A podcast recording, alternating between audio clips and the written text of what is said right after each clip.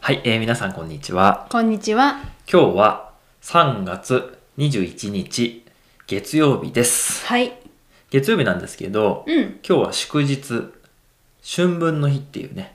あの祝日になってまして、お休みです。はい。で、なので、えっと、まあ土曜日からね、3月19日、20日、そして21日の3日間お休みということで、3連休ということになってます。うん。うん。なのでね、まあ天気もいいし、今日はどっかね、出かけますよみたいな人もいるんじゃないかな。そうですようね。ん。うん。ただね、なんかこの、この3連休は、天気いいですけど、ちょっと寒くないですかうん、そうですうね。ん。なので、まあ僕らは家でね、ちょっといますけどね。はい。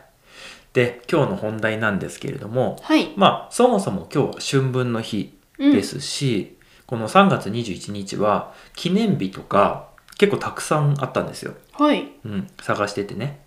でも、その中でも、今日ちょっと面白そうだなと思ったのが、えー日本手ぬぐいの日、手ぬぐい。はい、です。うーん。面白い。日本手ぬぐいとは何でしょうって言ったら、うん。ちょっと難しいかもしれないけど、はい。手ぬぐいって何ですか手ぬぐいは。タオルみたいなものですかね。そうだね。うん。まあ、その、タオルだね。タオうル。ん。うん。 あの、簡単に言えばタオルかな。そうそでも、その、まあ、日本手ぬぐいってつくぐらいだから、う。うん。多分その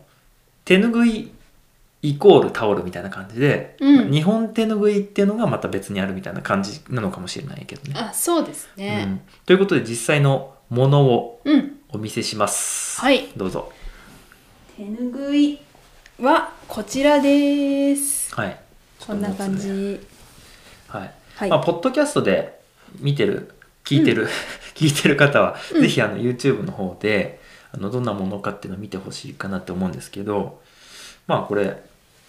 まあタオルっていうかねちょっと薄いんですよ普通のタオルよりはすごく薄いです。はいすご。く薄い薄いってわかるかなちょっとわかりにくいかこんな感じなんですけどこう使いますそうですねあのなんていうんですかね家の中ではうんタオルを使うことが多いんですけど、あ普通のタオルねあの外に、まあ、暖かい日にね外に出た時に汗をかくじゃないですかはいはいこその時に首に巻いたりとかうやってねそううん頭にこうなんていうんですかね縛って、はい頭巾みたいな感じでねそうですねうん縛ってこう髪の毛をこうそうそうまとめたりとか、はいそんな感じで使うことが多いです。こうやってねうん、あのー結構ね僕は子供の時、うんおじいちゃんとかおばあちゃん一緒に住んでたんですけどうん、おばあちゃんとかご飯作る時とかねあのーこれつけて髪の毛がこう落ちないようにってうん、やってましたし今でも例えばお蕎麦屋さんとかなんかなんだろ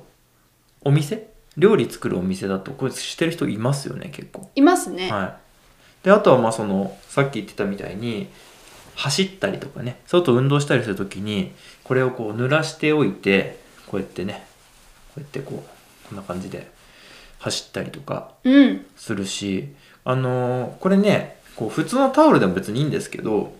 こうこれ絞るっていう絞るっていう動きこうね水がついた時にギュッとこう絞るじゃないですかうん、その時に、めちゃくちゃこう、なんていうの、水の切れがいいっていうか、うん、うん、そのタオルって絞ってもちょっとこう重たいじゃないですか。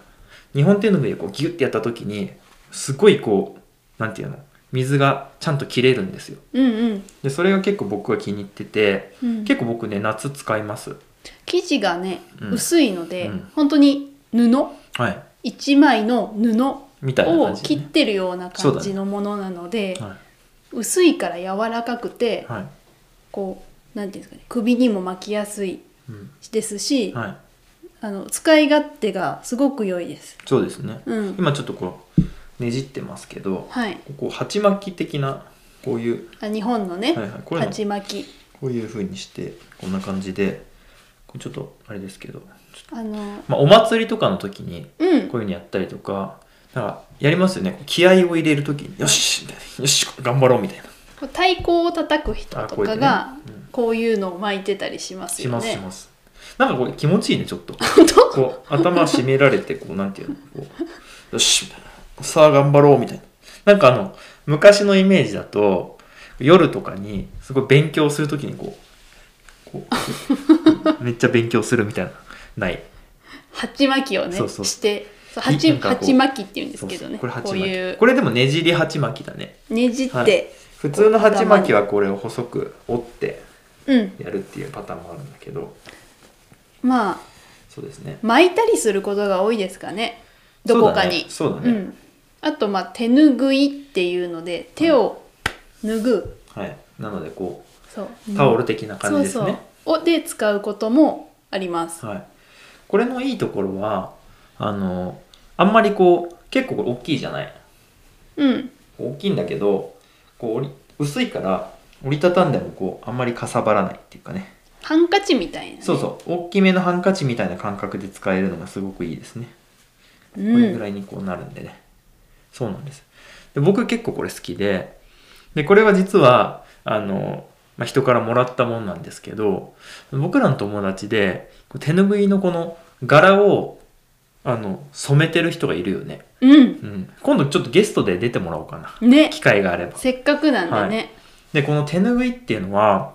まあ、調べてもらったりしたら分かるんですけどあの染め物なんだよねうん染められているもので、あの面白いんですようんでちょっと今ねあの僕らの手元にはそういうなんかあんまり綺麗なやつとかがないんですけどこう調べたりしていくとすごくこうなんて模様の綺麗なものがあってあのお土産とかにねすごくいいと思うんですよねうん、結構あの値段もそんなしないしあとあの僕らよく海外に行くからあれなんですけどお土産って最後もうスーツケースとか全然入んないじゃないですか うんあの買っちゃったけど入れられないこれだったらもうこうくるくるっとこ